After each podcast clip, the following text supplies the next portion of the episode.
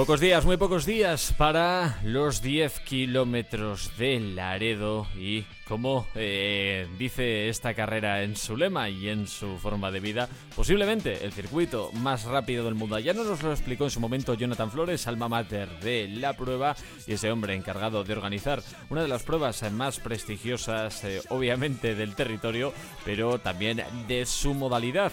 Dentro de unos pocos días, eh, varios cinturones negros de la categoría de atletismo y especialistas en lo que tenemos encima de la mesa tomarán la salida en Laredo. Y nosotros, por cierto, estaremos haciendo un programa previo este mismo viernes en el hotel oficial de eh, este eh, decir este torneo, no es exactamente eso, de esta carrera de los 10 kilómetros de Laredo. En fin, eh, faltan muy pocos días, como os decimos, están las pulsaciones a todo trapo y nosotros con muchas ganas de compartir con vosotros ese momento. No me imagino las ganas que tendrá Jonathan Flores de ver a su carrera, eh, por definición, pues poder realizarse un año más, o mejor dicho, de nuevo, después de ese año que hemos tenido entre paréntesis, como han sido tantos, ¿no? Jonathan, ¿cómo estás? Buenas noches, bienvenido. Buenas noches, ¿qué tal estamos? Jonathan, nosotros muy bien, eh, no me imagino tú, eh, que estás a unos pocos días de prácticamente un, un examen al trabajo de, de, todo un año. ¿Cómo estás?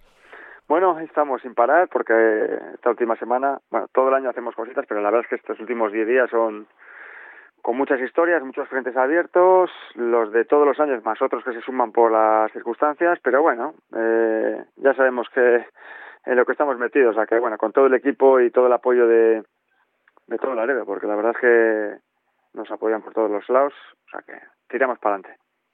Además, Jonathan, eh, es cierto que todavía estamos en una situación bastante incierta. Bueno, incierta, eh, al menos eh, no, de tanta no de tanta certidumbre cuando anunciasteis que la carrera iba a volver y el tiempo os ha dado la razón.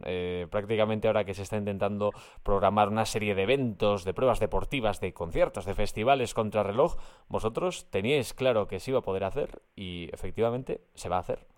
Sí, lo teníamos claro porque, bueno, somos muy positivos, ¿no? Podría haber sido que se hubiera torcido, pero bueno, la verdad es que está todo mucho mejor, lo estamos viendo. Eh, en todos los ámbitos, lo que dices tú, conciertos, espectáculos, campos de fútbol al 100%. Entonces, bueno, esta carrera, aunque no van a salir los 2.000 juntos, como siempre se hace, va a haber cuatro carreras de 500 personas. Eh, dos por la mañana, a mediodía y otras dos por la tarde.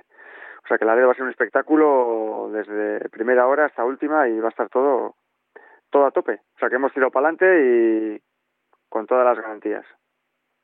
Bueno, además, eh, Jonathan, tuvisteis, ya nos contasteis, eh, no lo podemos llamar incidente, pero bueno, esa circunstancia dentro de todas las que hemos tenido en el último año del asunto de, los dorsales, que a la hora de la verdad pues no pueden salir tantos a, digamos, a, recepción, eh, porque bueno, había todavía una serie de, de asuntos pendientes del año anterior. Eh, con todo, ha ocurrido, Jonathan, con tantísimas cosas que hay una expectación tremenda después de, estos tiempos en los que no nos puede hacer nada, que de repente se puedan volver a hacer tantas cosas.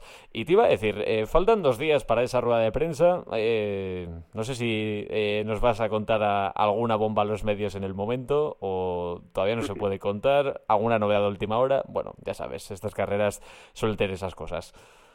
Bueno, tenemos un poco de todo, eh, desde el nivel atlético que siempre valoramos, desde el más popular hasta, hasta el de máximo nivel, y de, de, ese nivel pues hay bastantes. Vienen seis atletas africanos, tres chicos y tres chicas, que son de lo mejorcito ahora mismo a nivel mundial, y, al mejor español del momento, Carlos Mayo, que yo creo que puede batir el récord de España, un récord que tiene Tony Abadía en ese mismo circuito desde el año 2018, y su intención es intentar batirlo. A Chiqui Pérez, bueno, hay un montón de atletas, los mejores cántabros, el nivel medio es altísimo como siempre.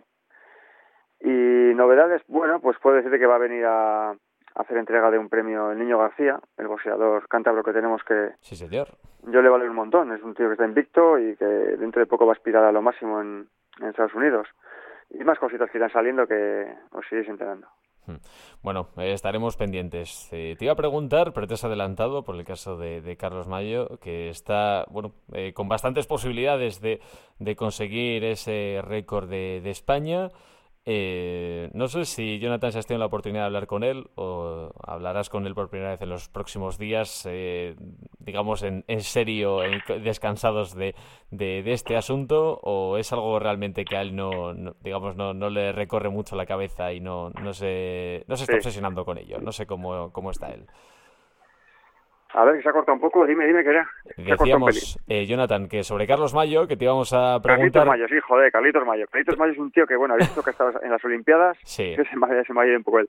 Eso es. Eh, ha estado en las Olimpiadas y ha hecho un papelón. O sea, ha corrido un mes antes de ir a, a los Juegos en 27-25. Ujú. Eh, tírame la puerta, tírame la puerta. En 27-25 y es una marca que no sé si es la cuarta mejor de todos los Sí. O sea que Ujú. si lo traslada a la carretera, pues lo que yo digo, Por que eso puede... eh, sí. te preguntaba, eh, Jonathan, si sobre esa posibilidad de, de hacer récord, eh, que bueno, parece que sería muy razonable conseguirlo. eh, no sé si has podido hablar con él de si es algo que, que le obsesiona, le, le atrae especialmente o lo que no está prestando mucha atención. No sé. Sí, hombre, yo- Sí. hoy en, yo hablo con él a diario prácticamente. Hoy en las redes sociales ha publicado hoy que, bueno, ha estado dos veces a punto de venir al Laredo y no ha venido por lesión, porque es un chaval que ha tenido años antes, años anteriores alguna lesioncilla, así que le ha complicado, y ha estado en Laredo en la carrera, ¿no? Siempre con, con uno de sus mejores amigos, que es Tony Abadía.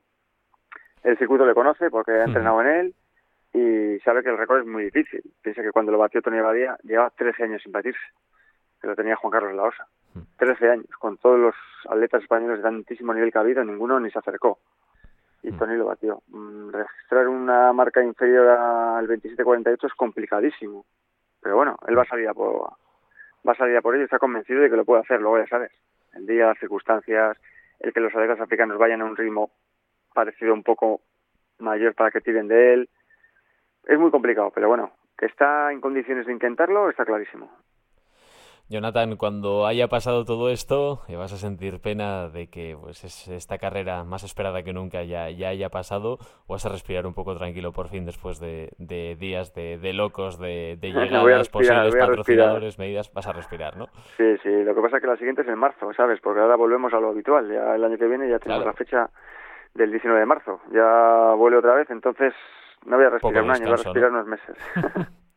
Bueno, estará muy merecido ese descanso. Jonathan Flores, eh, gracias por estar con nosotros esta noche, que sabemos que tienes la agenda hasta arriba. Nos veremos el viernes eh, en ese programa especial que haremos desde el hotel eh, oficial de, de los 10 kilómetros de Laredo.